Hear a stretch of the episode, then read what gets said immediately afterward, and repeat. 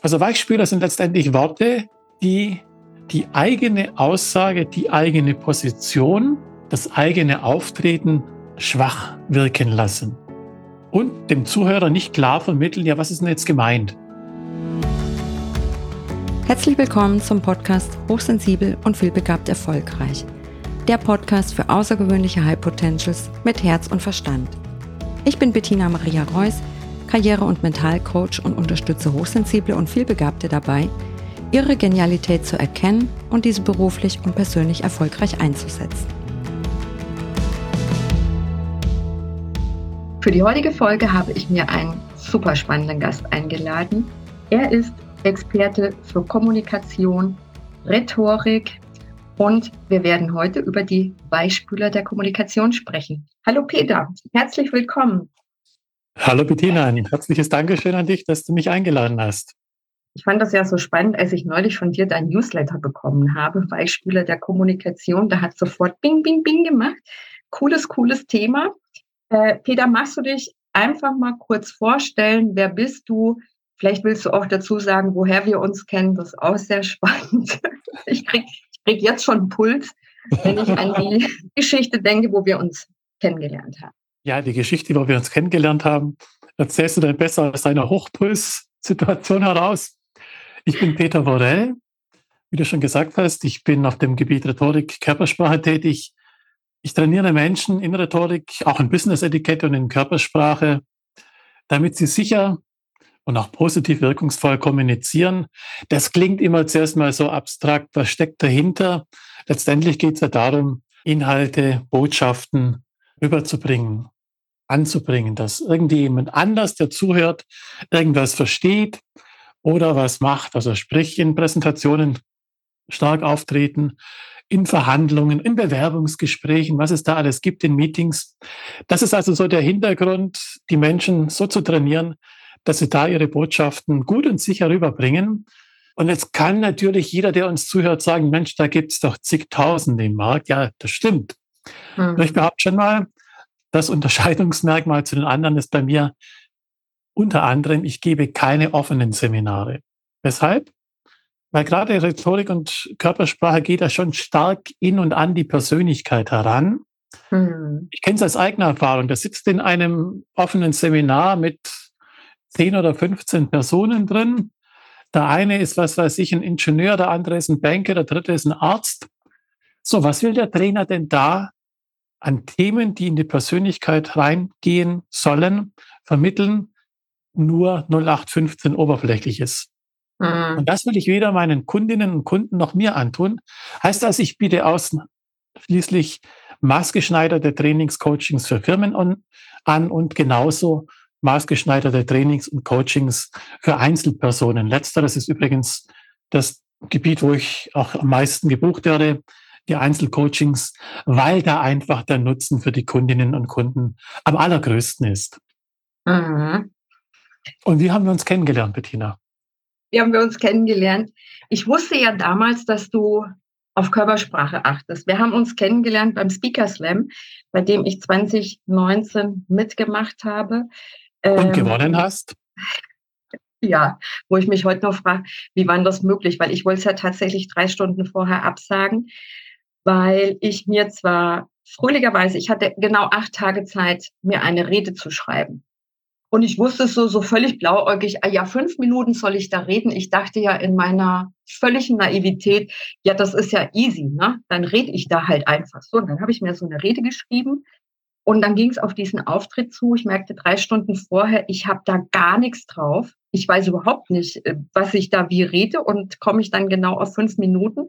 Und ich wusste ja, nee, das wusste ich vorher nicht, dass du in der Jury sitzt. Mhm. Und als ich da in diesem Presseclub in München ankam und gelesen habe, ach du liebe Zeit, da ist ein Rhetoriktrainer, ein Körpersprachetrainer dabei, da dachte ich mir, okay, also jetzt gehe ich sofort nach Hause. Jetzt gehe ich sofort nach Hause.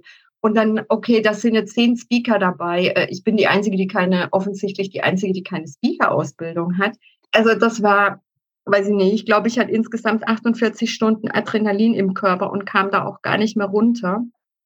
Und ja, ich habe das gewonnen. Äh, ja, ich bin auch stolz darauf. Aber mir war nach diesem Auftritt klar, ich werde nie wieder als Speaker auf die Bühne gehen. so als, als Introvertierte. Und äh, da möchte ich jetzt mal überleiten, Peter.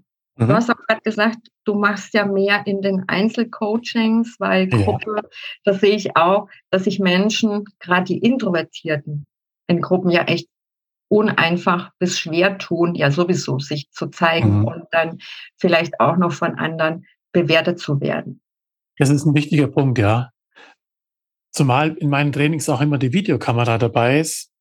Auch da sind Introvertierte eher gehemmt, Wobei an alle, die Angst vor Videokameras haben, das Anschauen des Videos gibt das einzige Bild, so wie uns andere Menschen sehen und hören. Denn in der Früh, wenn wir aufstehen im Badezimmer, stehen in den Spiegel schauen, sehen wir uns spiegelverkehrt.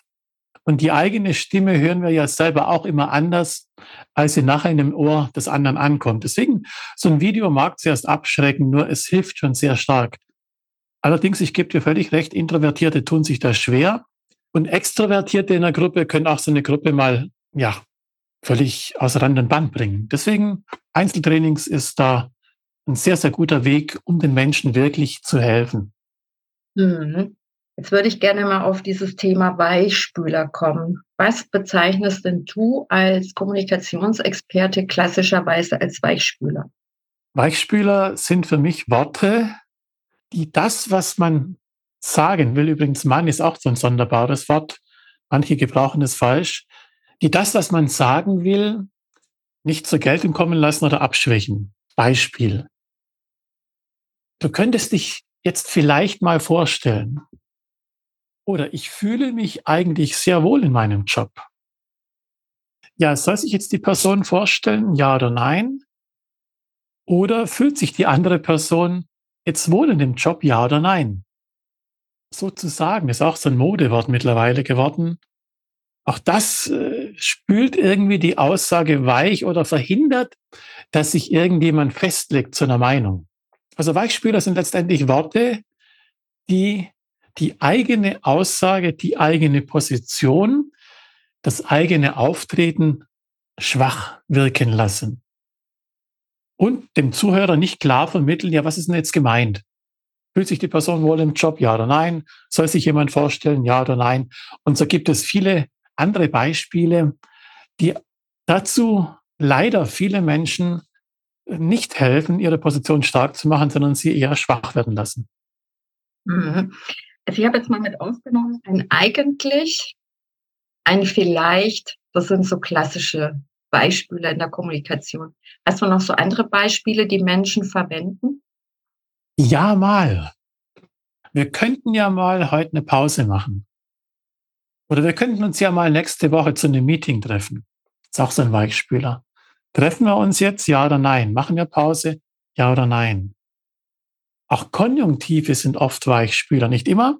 Im Verkauf sind sie manchmal wichtig und notwendig, in manchen Situationen.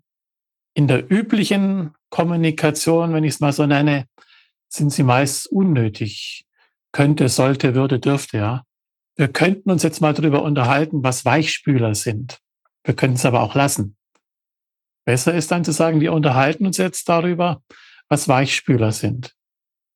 Wir könnten uns mal zu einem Abteilungsleiter-Meeting treffen. Hörst du in jedem Unternehmen solche Dinge? Wieso entstehen sie? Wodurch entstehen sie? Ja, ich finde, das ist einerseits oftmals Unsicherheit. Angst kann auch dahinter stecken. Nervosität steckt oft dahinter. Es ist schlichtweg auch unreflektiertes Reden. Also die meisten Menschen, die das so sagen, merken das ja in dem Moment und auch überhaupt nicht. Deswegen ist auch da wieder eine Videokamera Gold wert. Da kann ein Trainer fünfmal sagen, dass sie sagen ja, vielleicht, nö, sage ich ja nicht. Und ein dritter Grund ist oftmals auch einfach ein unreflektiertes Routine-Floskel-Sprechen.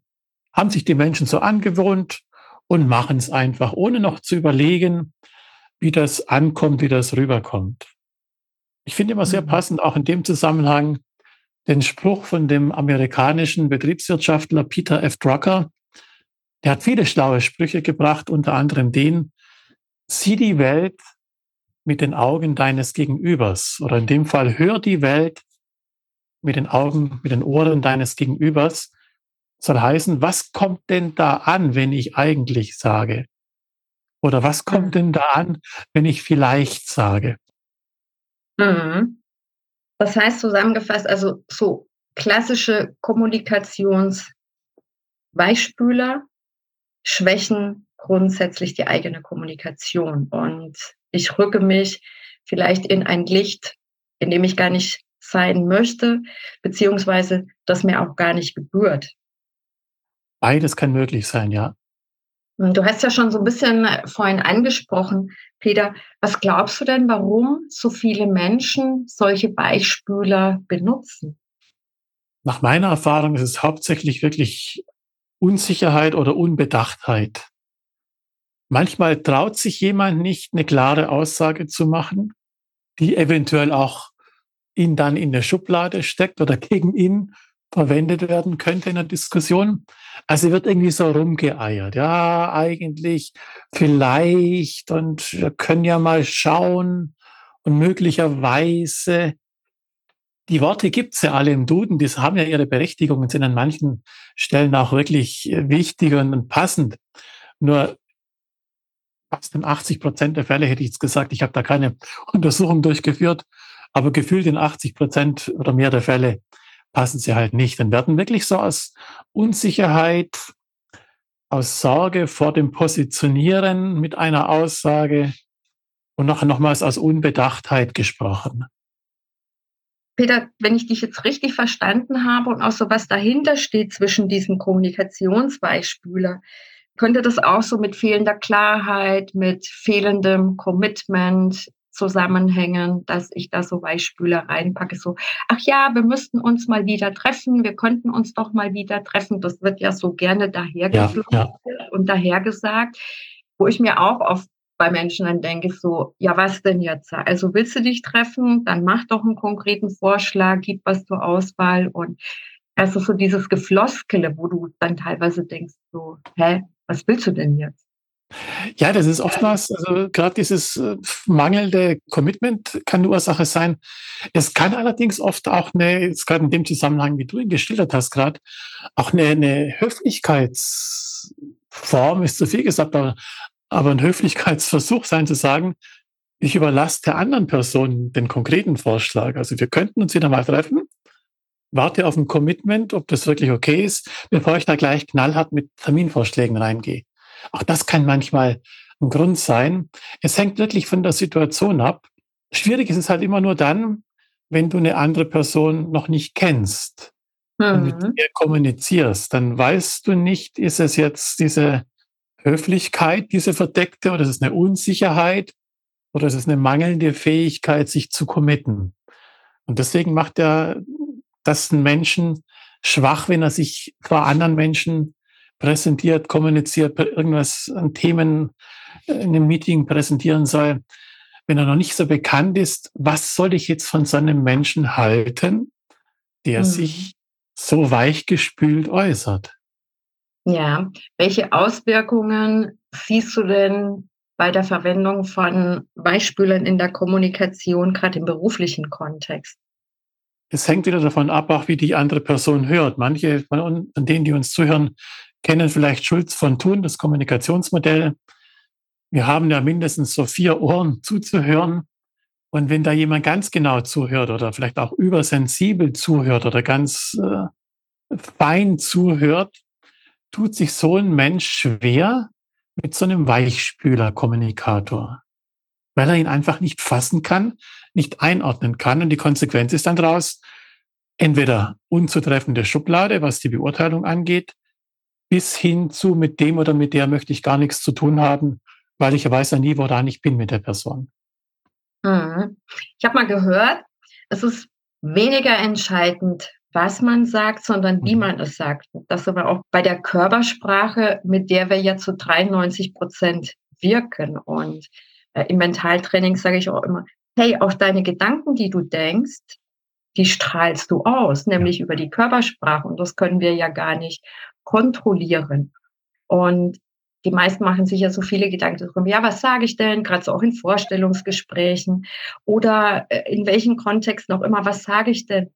Und da sage ich, beispielsweise jetzt auch, wenn ich Charisma-Training mit Menschen mache, achte mal mehr darauf, wie deine Körpersprache dabei ist. Ja, wenn es mir jetzt innerlich nicht gut geht, dann zeichnet sich das ja auch in meiner Mimik ab oder in, mhm. in ja, eben dann ziehe ich die Schultern vielleicht hoch, gerade so Klassiker für Frauen, die Schulter hochziehen oder auch nach vorne durch diese ganze Bildschirmarbeit sind die Schultern ja sowieso schon leicht nach vorne gerichtet und da ist es ja viel, viel wichtiger, so ein Stück weit auf die, auf die Körpersprache zu achten. Ja, der Körper lügt nie, völlig richtig, was du sagst. Alles, was wir denken, alles, was wir fühlen, drückt sich im Körper irgendwo aus. Und wenn jemand nur auf seine Worte achtet, verkrampft er wahrscheinlich innerlich irgendwie. Mhm. Und das wird die Körpersprache ausdrücken. Und egal, ob jetzt die Person, die zuhört, in Körpersprache geschult ist oder nicht, das haben wir von Urzeiten in uns drin, dass wir Körpersprache auch unbewusst lesen, verstehen können. Also wir merken dann, irgendwas stimmt da nicht zwischen dem, was da an Worten so kommt und dem, was da an Körpersprache so kommt. Auch wieder ein Grund, zumindest nachdenklich zu werden oder die Person gar abzulehnen. Also ist schon auch wichtig, die Körpersprache zu beherrschen, den eigenen Körper zu beherrschen. Ich bekomme dann immer wieder in Trainings sag manchmal die Frage, ja, werde ich dann wie so ein dressierter Affe? Nein, natürlich nicht. Es geht ja nicht darum, sich völlig umzutrainieren. Das klappt ja eh nicht, was Körpersprache angeht. Mhm. Es geht nur in Anführungszeichen darum, ein Bewusstsein für die eigene Körpersprache zu bekommen. Auch da wieder natürlich gerne mit Videoauswertungen, weil das sieht jede Person sich selber viel besser. Mhm. Ein Bewusstsein bekommen, wie bin ich denn in der Situation? Weil auch das wissen wir ja meistens nicht, ob wir jetzt da die Arme verschränken oder zur Decke schauen oder irgendwas machen. In dem Moment, in dem wir uns auf Inhalte konzentrieren, läuft unsere Körpersprache ihren eigenen Weg. Und wer da einigermaßen seinen Körper beobachten kann in der Situation und eventuell auch noch ein klein wenig steuern kann, der hat natürlich Vorteile. Ja. Der kann das, was er mit Worten sagt, durch Körpersprache unterstützen und er kann einfach ein ganz anderes Bild von sich abgeben. Hm. Peter, was glaubst du oder was hast du für eine Theorie, warum Menschen ungern die eigene Stimme hören oder sich ungern selbst sehen? Zum Beispiel auf Videos, wie du es gerade angesprochen hast. Bei der Stimme, denke ich, ist es einfach der Überraschungseffekt, weil wir sind ja unsere eigene Stimme so gewohnt, wie wir sie jeden Tag in unserem eigenen Kopf wahrnehmen. Und auf einmal klingt die ganz anders. Da mag auch eine Enttäuschung oder eine Angst drin stecken. Ich will mich gar nicht hören, wie andere mich hören. Weil ich weiß ja, wie ich klinge. Für mich. Mhm. Bei der Körpersprache selber, das verstehe ich in der Tat oft nicht, weshalb die Menschen sich nicht da sehen wollen, weil Paul Watzlawick sagt, du kannst nicht nicht kommunizieren, also auch wenn wir nichts machen, strahlt unser Körper irgendwas aus und was gibt es Besseres, als sich selber mal zu checken, was strahle ich denn aus, wenn ich was mache und was strahle ich aus, wenn ich glaube, dass ich gar nichts mache, einfach nur da sitze. Mhm. Gibt das so, man, man kann nicht nicht kommunizieren, ja. man kann nicht nicht wirken. Ne? Selbst wenn ich Richtig. in der Ecke sitze und nur vor mich hin gucke, habe ich ja oder erzeuge ich eine Wirkung auf andere.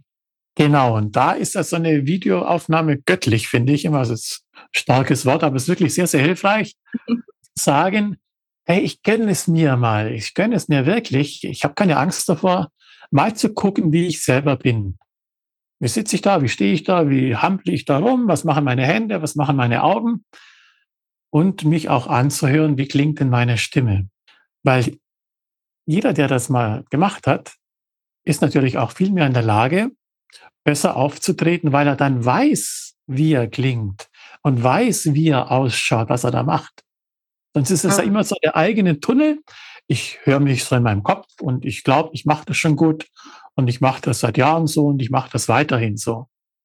Kann gut mhm. gehen, kann Probleme bereiten.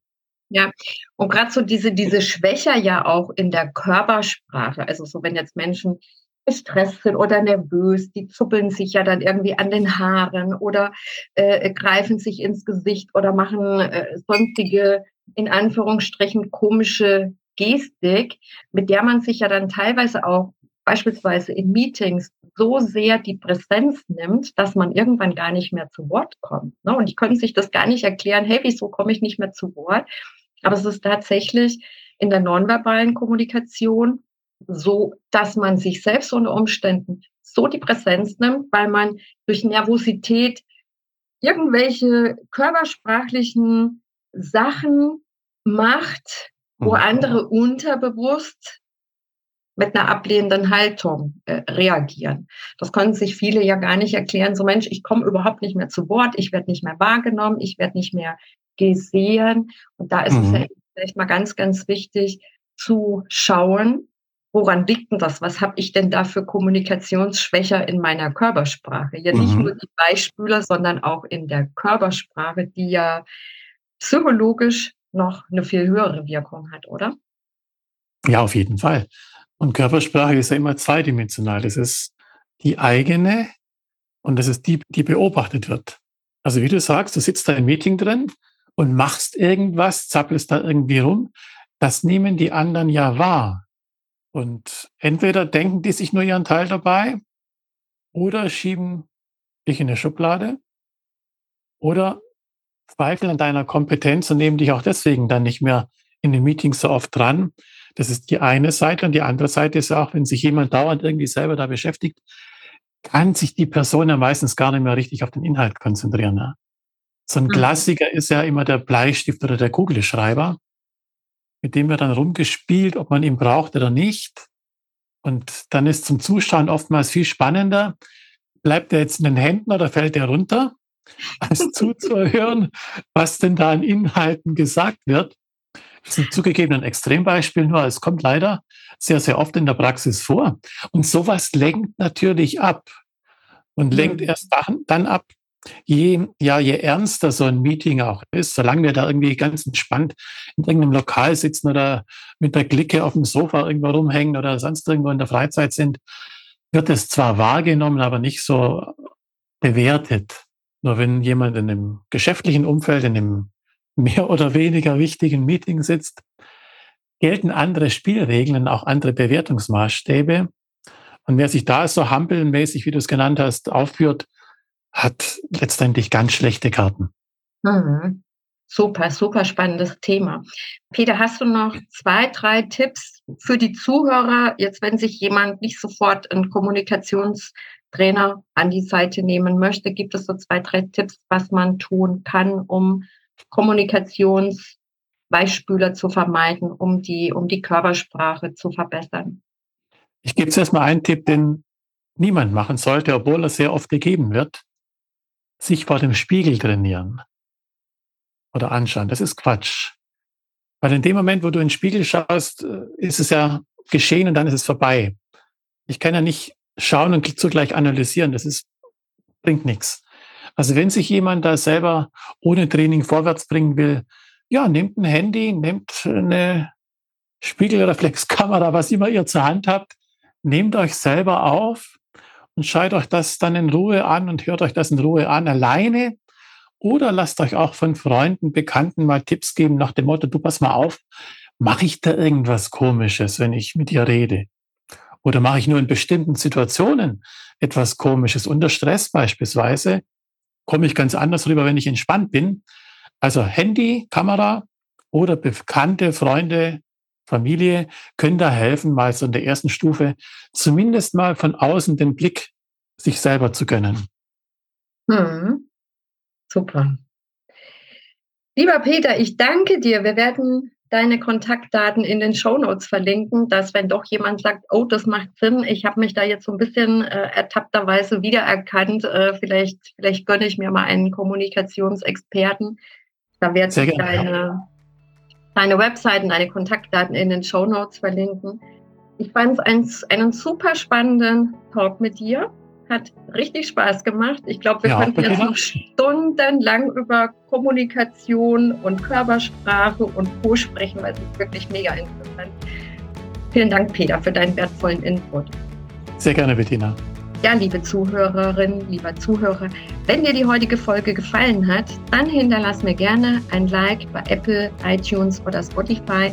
Wenn du jemanden kennst, für den das Thema Weichspüler in der Kommunikation von Interesse sein könnte, dann teile gerne meinen Podcast. Ich sage für heute Danke fürs Zuhören. Ciao und Ade. Bis zum nächsten Mal. Alles Liebe, deine Bettina.